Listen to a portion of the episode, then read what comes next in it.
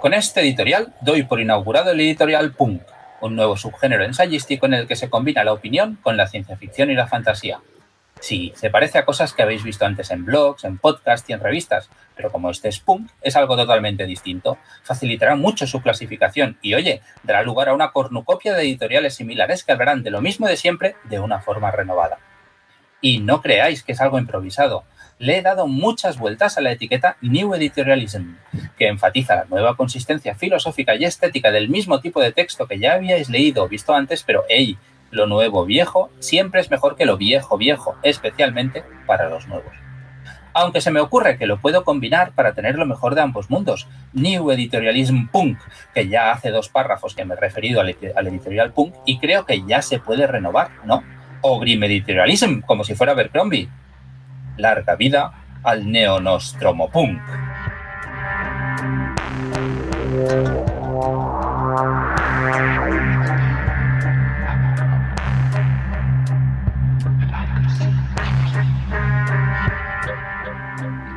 Somos los tripulantes de Neo Nostromo.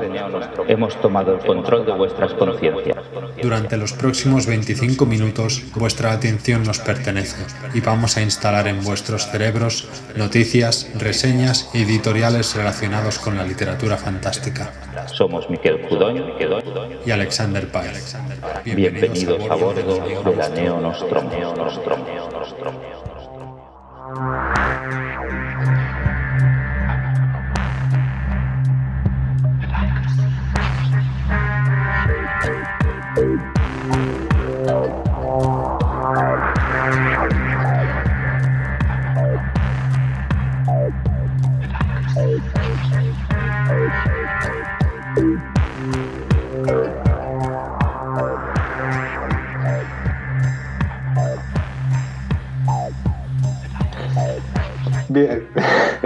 no me recupero todavía de tu editorial. Miquel, bienvenidos al Neo Nostromo. Estamos en el programa número 19 y bueno, ya habéis escuchado el editorial de Miquel que parece que, bueno, no sé qué se ha tomado Miquel hoy para cenar, pero parece que no le ha sentado muy bien o a lo mejor le ha sentado muy bien precisamente.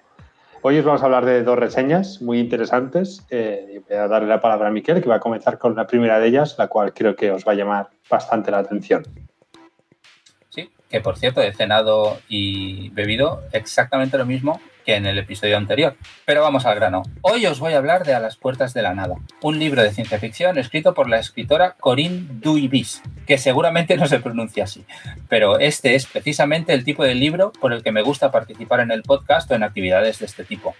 ¿Por qué? Porque me parece que tiene suficiente interés para convertirlo en una recomendación casi ineludible para cualquier aficionado a la ciencia ficción. Y al mismo tiempo es un tipo de libro que puede pasar desapercibido si el boca oreja no se encarga de hacerlo sonar. Y de verdad, sería una lástima dejarlo escapar. Es verdad que soy una sombra de lo que era eh, en cuanto a estar al día de lo que se publica se refiere, pero aún y así normalmente oigo campanas cuando sale algún libro que me pueda interesar. No es el caso. Si no hubiera ido al Celsius y hubiera asistido a la presentación de este libro, jamás lo hubiera leído. Y en cambio, la novela, aunque tenga sus cositas, está repleta de cosas interesantes que hacen que destaque y que valga la pena dedicarle unos días a su lectura. Para empezar, lo particular del punto de vista de su protagonista y narradora en primera persona, una adolescente con un trastorno del espectro autista que tiene que enfrentarse a una situación tan estresante como, bueno, como el fin del mundo, variedad, impacto de cometa, como para poner de punta las escamas de cualquier dinosaurio. Que la autora del libro, Corinne Duibis, comparta el mismo diagnóstico que su protagonista le da un punto más de interés al libro, además de verosimilitud. Eso, por supuesto, no serviría de mucho si otros aspectos del libro no fueran igualmente interesantes, claro, pero afortunadamente lo son y mucho. Permitidme dar un paso atrás y referirme en algo más de detalle al argumento, antes de comentar un par de aspectos concretos que me han interesado especialmente. Como decía, la novela describe lo que pasa en la Tierra días antes, durante y días después del impacto de un meteorito que puede acabar con la humanidad. La primera reacción de la humanidad, como aficionados a la ciencia ficción que somos, resulta ser el lanzamiento de una serie de naves generacionales hacia un destino adecuado para reiniciar la civilización humana. Que ya son ganas, pero claro, ¿qué pasa? No hay sitio para todos y con eso y un bizcocho, el conflicto está todo tocho. Denise, la protagonista, es una adolescente mestiza, aunque se refiere a sí misma como de raza negra, que no tiene ninguna habilidad que la haga destacar en un contexto de supervivencia y que además tiene el trastorno de espectro autista que ya he mencionado. Está obsesionada, y parece una obsesión razonable, con reunir a su familia y con salvarla. No parece fácil, ¿verdad? Pues efectivamente no lo es. Aunque Dewey consigue construir un escenario poco habitual que resulta verosímil con un poco de complicidad por parte del lector. Cae bien e interesa. Le podemos dar esa complicidad que en esencia consiste en aceptar el tono más o menos amable, más o menos educado y civilizado con el que el conjunto de la sociedad reacciona ante el fin del mundo. A lo mejor es porque son holandeses, pero que nadie espere situaciones de canibalismo, ni bandas organizadas que se aprovechan de los más débiles, ni el típico sálvese quien pueda, que total, para lo que me queda en el convento, me capo dentro, tan habitual en los libros de temática apocalíptica.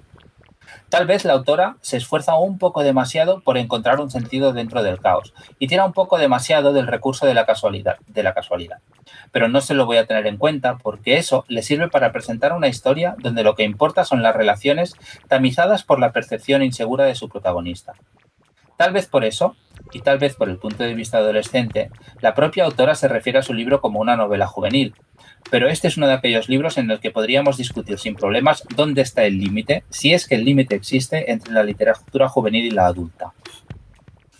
Es cierto que tiene algunos pasajes un tanto repetitivos y que hay algunos detalles que fuerzan la credibilidad del texto, pero en conjunto se trata de una novela que tiene mucho más para ofrecer. Hay toda una discusión implícita y la verdad, que no sea demasiado explícita, casi, casi que le da más fuerza al libro sobre lo que significa ser una minoría, sobre la diversidad de género, sobre la importancia de la compasión y sobre lo que es o no normal en las relaciones sociales y familiares.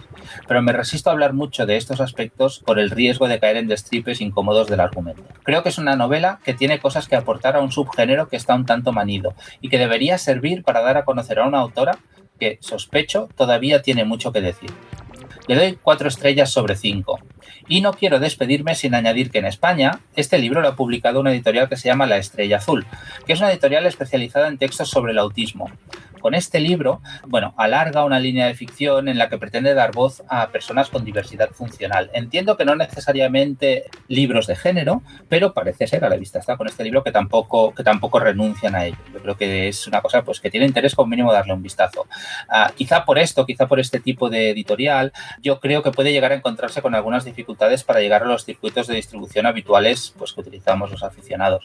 Precisamente por eso creo que es importante que si la leemos, si nos gusta, pues que dediquemos algún espacio, algún foro a hablar de ella y a darla a conocer, porque de verdad que es un libro que yo creo que, se empieza y que no se deja hasta el final y que es realmente interesante.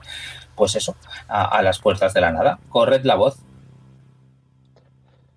Pues súper, súper interesante. Ya en el Celsius me interesó muchísimo la autora cuando la estuve escuchando en una de las charlas.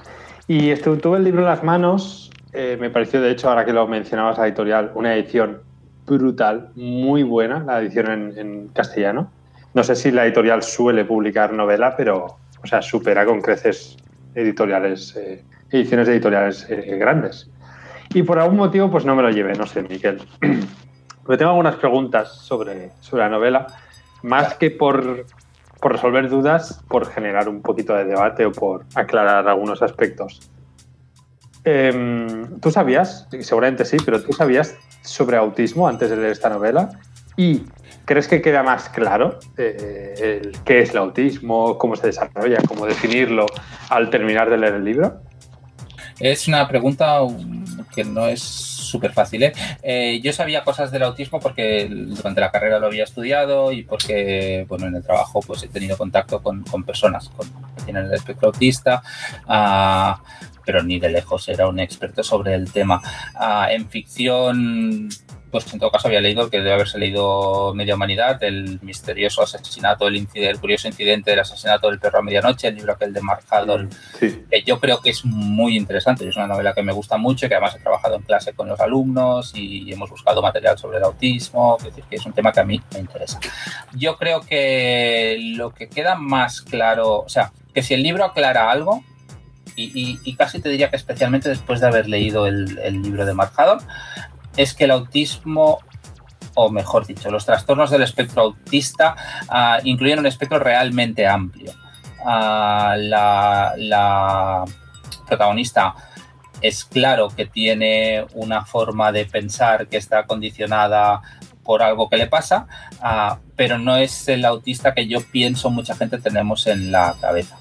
Por eso creo que es interesante que la autora haya puesto cosas de ella misma en el personaje, porque de Mm. alguna manera, pues eh, dices, ostras, pues no me lo imaginaba exactamente así. Yo creo que sí Sí. que, sí que contribuye a, a- a- cambiar un poco la imagen Mm. que tenemos de, de esta situación. Es que esto es una de las principales, uno de los principales intereses para mí del libro, porque la- la- eh, hay personajes muy populares como Sheldon Cooper, se me ocurre ahora, que ha hecho muchísimo daño a la imagen de, de- de lo que es alguien con un espectro autista. ¿no? Eh, otra de las preguntas sería, eh, a lo mejor puede sonar un poco rara, pero repito, me interesa por generar un poquito más de, de- de debate o de ciertas cuestiones. Sería, ¿El libro sería interesante sin, sin personaje, sin una protagonista autista? Y si no tuviese este personaje autista, protagonista autista, ¿tendrían peso suficiente las reflexiones sobre género o sobre minorías en la novela como para aguantar el interés en el libro y que no sea otra novela apocalíptica más? Yo bien, es una pregunta también difícil y que no me gusta mucho, porque claro, es que la novela la explica ella en primera persona. En cierta manera, la voz que te está explicando el libro, el libro, lo que tú lees son sus pensamientos, con lo cual es muy difícil extraer o, imaginar que el libro fuera distinto, ¿no? Porque en realidad el texto es exactamente eso, son exactamente sus pensamientos. A nivel de trama, es que muchas de las cosas que pasan, muchas de las cosas que hace, muchas de las interacciones que tiene con los otros personajes surgen precisamente de que ella es como es, ¿no? Y encima, si te pones en la situación ¿no? de que están intentando encontrar sitio en una nave generacional en la que hay poco sitio y que tienes que demostrar tu valía, bueno, pues tienes esto en contra, ¿no? O sea, tú puedes tener una, una valía, pero además tienes un problema. Vamos, que no Ah. existiría el libro si no fuese por, por el Claro. personaje. Me cuesta, me cuesta, es que me cuesta imaginarlo, sí. Vale, vale.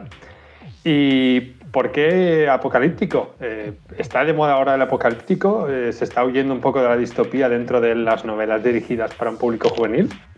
Puede ser, no sé, yo creo que el apocalipsis es interesante, ¿no? Te ponen en una situación extrema de la que en principio no, no hay producción. Decía en, el, en su blog, decía la autora, algo que me recordaba algo que yo diría que le he oído decir a Jesús Cañadas, pero a lo mejor no era él que siempre se habla de novelas postapocalípticas y no es verdad, porque después del postapocalipsis no hay nada. En cambio, ella decía exactamente lo mismo, sí, decía, yo no estoy haciendo una novela postapocalíptica, es una novela apocalíptica. El libro empieza, a las pocas páginas choca el cometa y pasan pocos días, ¿no? Quiero decir que el mundo no se ha acabado, se está acabando, pero no se ha acabado.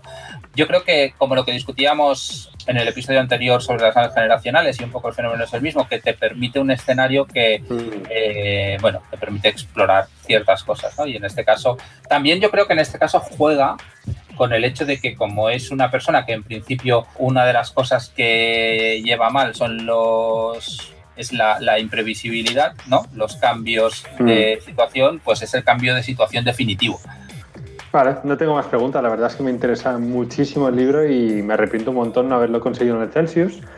Ya no por la firma de la autora, sino porque, por lo que comentabas al final, me da que es un libro relativamente complicado de encontrar por el tema de distribución y que es una editorial independiente o por lo menos eh, sin ánimo de lucro. No sé, supongo que en Ciberdark o algún sitio así la tendrán, pero habrá que buscarla. Sí, no sé ¿eh? si es tan. Bueno, y tú lo vas a querer leer traducido, pero yo creo que. O sea, yo, yo creo que en España sí que la traducción se ha publicado de esta manera. Muy bien editado, por cierto, es verdad, estoy de acuerdo, que antes lo comentabas, la edición es muy chula. Pero yo creo que el libro. El libro en inglés, porque la autora es holandesa, pero el libro está escrito en inglés y está publicado, yo creo que originalmente en Estados Unidos. Eh, no me acuerdo de la editorial, pero era una editorial convencional de género. Creo. Uh -huh. Pues Sí, nada yo más que añadir. Yo creo que te va a gustar. Vale, Sí, sí. pues creo que te toca. Pues voy para allá.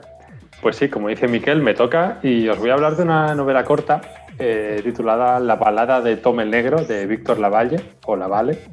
Eh, si me seguís en Goodreads o en Twitter, conoceréis mi afición por las novelas cortas de Tor.com. He descubierto auténticas maravillas de historias con, con esta editorial. Por lo tanto, ver que algunas de estas se están publicando traducidas, para mí es una alegría tremenda. Tenemos Vinti en Crononauta, Agentes de Dreamland en Runas y la novela que hoy nos pertoca, eh, La balada de Tom el Negro. Esta novela corta, escrita por Víctor Lavalle, se ambienta en eh, Nueva York de principios de los años 20 y nos presentan a Tom, que es un músico de jazz venido a menos, o no venido a menos, simplemente no sabe casi tocar, que tampoco sabe cantar y que solo sabe, pues, más o menos tararear y seguir el ritmo de dos canciones en concreto. Él se gana la vida como músico callejero, aunque suene inverosímil, y sobre todo estafando de vez en cuando a, pues, a gente incauta que se encuentra por la calle. Además, hace encargos clandestinos alrededor de la ciudad y en uno de estos encargos debe ir al barrio de Queens eh, a entregarle un libro a una bruja. A partir de aquí, Charles Thomas Tester comienza a descubrir un mundo oscuro, misterioso y aterrador, algo que no encaja con esa Nueva York segregada en barrios. Tom, que no se hace llamar a sí mismo el negro hasta la segunda mitad de la novela, por lo tanto lo voy a dejar como Tom por ahora, decide ponerse a tocar en una de las calles de Queens tras entregar este libro a la bruja. Entonces, cuando un hombre le ofrece bastante, bastante dinero, para aquella época además todavía era una pasada, para que toque en una fiesta privada que celebrará en su casa, pues el, el hombre Tom acepta. Ese mismo día, dos policías, un detective y un agente, le cuestionan sobre la presencia de, de un negro, el propio Tom, en un barrio como Queens, y a partir de aquí estos dos agentes comenzarán a ser la sombra que amenaza a Tom continuamente y por todas partes.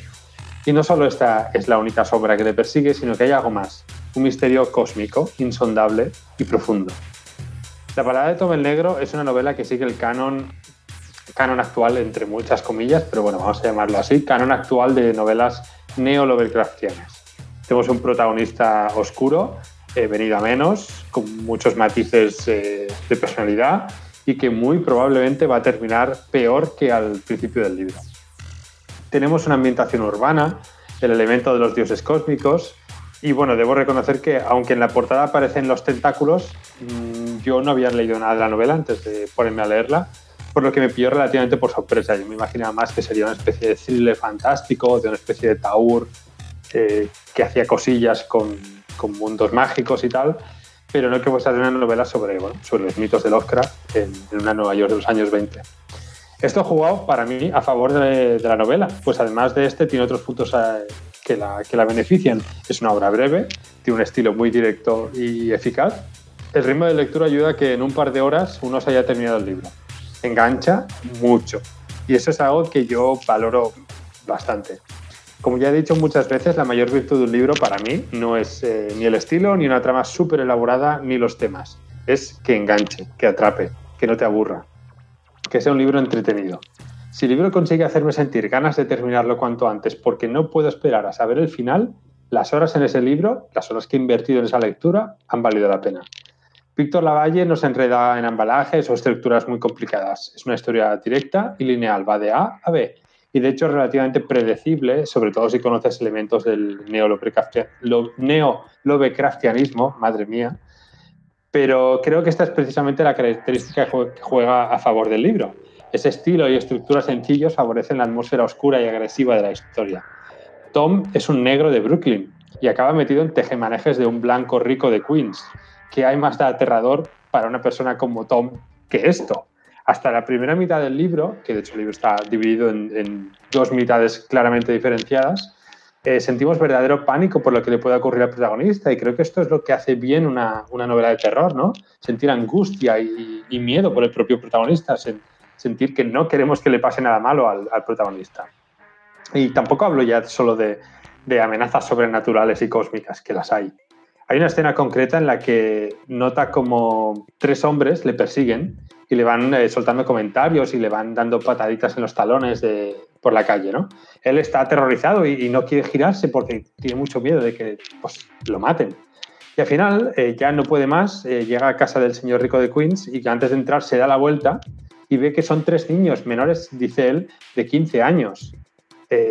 Tres niños blancos, ¿no? Que se van entre sillas. Este tipo de detalles ayudan a, maquillar el escenario en el que se desenvuelve la historia y le otorgan al escenario un, componente necesario y, especial. Quiere decir que un hombre que trapichea con libros mágicos, que, trata con brujas, esté aterrorizado de tres niños blancos menores de 15 años, pues dice mucho. La balada de Tom el Negro es una historia interesante, misteriosa y que da cosica. Al mismo tiempo es entretenida y muy accesible. Eh, esta historia está inspirada en El horror de Red Hook, un relato de Lovecraft que sí he leído. En su, en su, día hace bastante ya me leí los dos ocho volúmenes de la obra de Lovecraft que, tiene Valdemar publicado aunque no recuerdo de qué iba el relato. No, me acuerdo intuyo por dónde van los tiros en los comentarios que hablan de, de que Lavalle le da una vuelta de tuerca al racismo, del relato original, bla, bla, bla. Y desde luego el racismo es un tema que Lavalle trata con, con holgura en esta novela. Pero en mi opinión, eh, el autor no cae en convencionalismos ni en el juego fácil de buenos y malos, eh, etc. En definitiva, para mí es una novela más que recomendable con una traducción de Pilar Ramírez Tello magnífica. De verdad, si veis libros traducidos de Pilar, da igual el autor, compradlos y leerlos porque son garantía de un libro bien escrito. Eh, en definitiva, le doy 4, 4 de 5 estrellas. Me lo pasé muy bien con este libro. Muy bien, muy bien, parece interesante y eh, siempre está bien saber mm, si valen la pena los libros más o menos breves que van apareciendo, ¿no? Que Mm. a veces están un poco desatendidos por las por los blogs y por las reseñas y, y creo que vale la pena hablar de ellos. Eh, la primera pregunta me va a servir para ligar con la segunda. ¿Qué diría Lovecraft si levantara la cabeza Yo creo que le daría igual. Yo creo que le daría igual. Hacer lo que os dé la gana. Vale. Y, y la segunda pregunta en realidad es la que hubiera debido ser la primera, porque yo creo que, Mm. que es necesaria un poquito en el marco de, de este en el marco de este libro. Mm. ¿Qué es exactamente el, el, el neo-Lovecraftianismo? ¿no? O sea, ¿en qué, en qué consiste? ¿Qué, qué, cuál es la pátina de actualidad que se le ha dado? ¿Qué, qué, qué le están haciendo estos autores que lo están tratando para mantener la vigencia de, de unas historias que de las cuales yo no soy ni gran conocedor ni gran fan, pero que, que creo que envejecen? Pues es una pregunta súper complicada porque sabes que soy especialmente malo para definir géneros. Se me da fatal. Y además consumo, el otro día estuve, cuando planteaba esta reseña, estuve mirando y consumo muchísimo neolocraftianismo, lovecraftianismo, si consigo pronunciarlo bien. Consumo mucho, sin ir más lejos, el otro día me vi dos películas que se basan en los mitos de, de Lovecraft, etcétera, etcétera. No tengo muy claro cómo definirlo. Yo quizá te diría pues, que usa los mitos de Lovecraft, el horror cósmico, en un ambiente, en un entorno perdón, contemporáneo o con elementos contemporáneos o reflexiones contemporáneas, pero en el cual siempre los personajes van a acabar mal, el, el mal suele ganar o debería ganar, eh, y los personajes o hay un, ambi- un ambiente de, como de locura. ¿Qué lo diferencia esto para que sea neo? No tengo, la verdad es que no tengo ni idea, pero quiero decir, el agente de Dreamland de, de Kiernan es neo, neo-lovecraftianismo, dicho por la autora y por la crítica, Ujú. pero ¿por qué esa novela o esta, que está ambientada en un Nueva York de los años 20 y podría, decir, podría haberla escrito el propio Lovecraft? No lo sé, sinceramente. No, no lo sé, no lo sé. No sabría, porque o sea, por mucho que lo intente definir, me voy a equivocar. Entonces prefiero decir que no lo sé.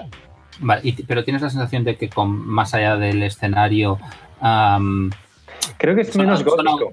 vale, Son, son textos menos góticos que los de Lovecraft, que eran muy, más que góticos, muy barrocos, muy recargados, muy agobiantes a nivel de, de estilo. Son textos más frescos y también hablo de pelis y series. ¿eh? Son historias, o True Detective, por ejemplo. Son historias relativamente más frescas, más ágiles o, y que tratan temas más actuales. Pero vaya, no sé. Vale. Y luego una pregunta quizá de ámbito más amplio, ¿no? Este libro, en, cuando se publicó originalmente, al menos en, en- en Estados Unidos, forma parte de este movimiento, pues, de, de promoción que yo creo que es interesante y que está teniendo mis impresiones éxito de, de promoción de la novela corta, ¿no? de la novela breve como Mm. formato en sí mismo. Ah, que aquí en España está teniendo un eco, está teniendo un eco a nivel sobre todo de editoriales independientes que están Sí, publi- sí, sí. publicando de forma bastante sistemática tanto traducciones como obra original de autor español eh, en este formato y que además hay editoriales. eh, este, recuérdame quién lo ha publicado este, perdóname, el de la balada Eh, runas. en runas, ¿no? O sea que hay pues, editoriales importantes, pues Alianza y esto que están publicando este formato que hace unos años se hubiera dicho quizás que, que no era Mm. comercialmente al menos interesante. No, además Eh, que hace- hasta no hace mucho, comercialmente interesante, era la novela Tocha que destacaba en la estantería. Correcto. Y así, yo no sé si ha sido por influencia de la lectura en formato digital, que luego ha tenido un efecto de trasvase también en papel, porque se están publicando. Son ediciones que son bastante bonitas, ¿no? En papel y breves. Pero mi sensación es que eh, las editoriales grandes, así como la editorial pequeña, apuesta de forma muy explícita por el formato novela corta, mi sensación es que la editorial grande ah, lo disimula un poquito, ¿no? Y que cuando vas a la librería a buscar el libro, tú porque el libro ya lo conoces, pero tú vas a la, librería a, buscar el libro, lo coges, ¿no? A mí me pasó con el de Kiernan, que no tenía claro que fuera una novela breve, lo coges y dices, ostras, si es súper cortito. Yo creo que más que disimular, eh, creo que antes tenemos que definir, diferenciar novela corta de bolsilibro, que supongo que es lo que tú querías mencionar, son las novelas que publica Cazador o Cerbero, por ejemplo. Eh, yo creo que son intenciones diferentes, pero a la vez muy parecidas. El bolsilibro va más a la lectura rápida, cómoda, poder llegar a todas partes. Y estos son novelas cortas que yo creo que se presentan como libros de, como de gran calidad literaria, que no digo que los otros no lo sean, ¿eh? digo la intención aparente de la editorial, con una edición de lujo y de este modo también poder eh, inflar un pelín los precios, que yo sí que creo que ahí eh, sería discutible el tema del precio fuera de esto, yo creo que vivimos en, los tiempos que vivimos, eh, cada vez nos da más palo leer una novela tocha, aunque Sanderson está ahí sobreviviendo como un loco, que no sé cómo lo hace. Pero yo creo que va con los tiempos, ¿no? Hace, hace unos días, eh, creo que ayer mismo o hoy, salió un artículo, ahora no recuerdo la, revista, sobre el... Eh, era como The Racing of the Short Novels and the Novella in the States, algo así y hablaba de la colección de Tor.com, que está siendo muy solvente a nivel de ventas y está presentando, además que tiene una línea también de, especulación muy clara, ¿no? Eh, en general tiene autores de todo tipo, queer, eh, LGTB, etcétera, etcétera, que tratan temas que no se tratan en casi ningún otro tipo de, editoriales. Es una editorial como tiene muy claro que quiere ser progresista, eh, a lo máximo posible. Yo creo que va con eso, historias cortas que te puedes leer en dos días. Y la presentación va, supongo, ya depende del, de la editorial. Alianza, al ser quizá una editorial más eh, con más años detrás, quiere hacer una presentación distinta a la que las editoriales independientes hacen con sus bolsilibros, no sé. Pero me parece que las dos pueden convivir perfectamente. Sí, sí, sí, por supuesto, por supuesto. Y, y en realidad el objeto no tiene nada que ver, quiero decir que estos libros mm. son libros preciosos, los tienes en la mano y, da ganas de da ganas de tenerlo yo personalmente mm, también cada vez me cuesta más empezar una novela que es muy larga, a no ser que sepa mm, que tengo tiempo para dedicarle, ¿no? Y, sí que veo el interés. Sí, cuesta, ¿eh? Cuesta. Claro, sí, sí, Vale, eh, no tengo más preguntas sobre, sobre este, creo que es interesante. Seguramente no es el tipo de libro eh, que yo vaya a correr a por él inmediatamente porque Lovecraft me pilla lejos, aunque estoy seguro que, que tiene buena pinta, vamos, y como es cortito, pues... Pues yo creo que te, yo creo que te gustaría, ¿eh? Sí, pues mira. Sí, yo creo que si tiene el componente histórico, musical, muy bien ambientado, yo creo que está... Bueno, y a mí en realidad la fantasía, la fantasía urbana me gusta, ¿no? Que esto es como mínimo no primo hermano. No le veo fantasía urbana, ¿eh? No hay fantasía urbana para nada. Hay un tipo que se mete en la casa de un rico que hace un ritual para invocar un dios primordial y se lía pardísima. Ya está. Vale. Además es que es muy sencilla la novela, no pasa nada más, eh, pasa esto, punto. Y a partir de ahí luego, en la segunda parte, el autor te genera esta especie de, mitos a consecuencia de este rito, eh, por qué le llaman Toma el Negro y estas cosas. Pero bueno, que de fantasía urbana creo que no tiene nada. Vale, vale. Ok, anotado. Vale, pues muchas gracias, Alex. Pues nada, pues terminamos este programa con una cita, una cita de, además de la novela, de la última novela de un amigo, de Luis Salat, su novela es Un cálido escalofrío y la cita dice así. Los relámpagos desgajan el cielo y nos enseñan la luz que se oculta más allá. Los relámpagos son como farolillos dentro de la oscuridad, como luciérnagas antes de la alborada.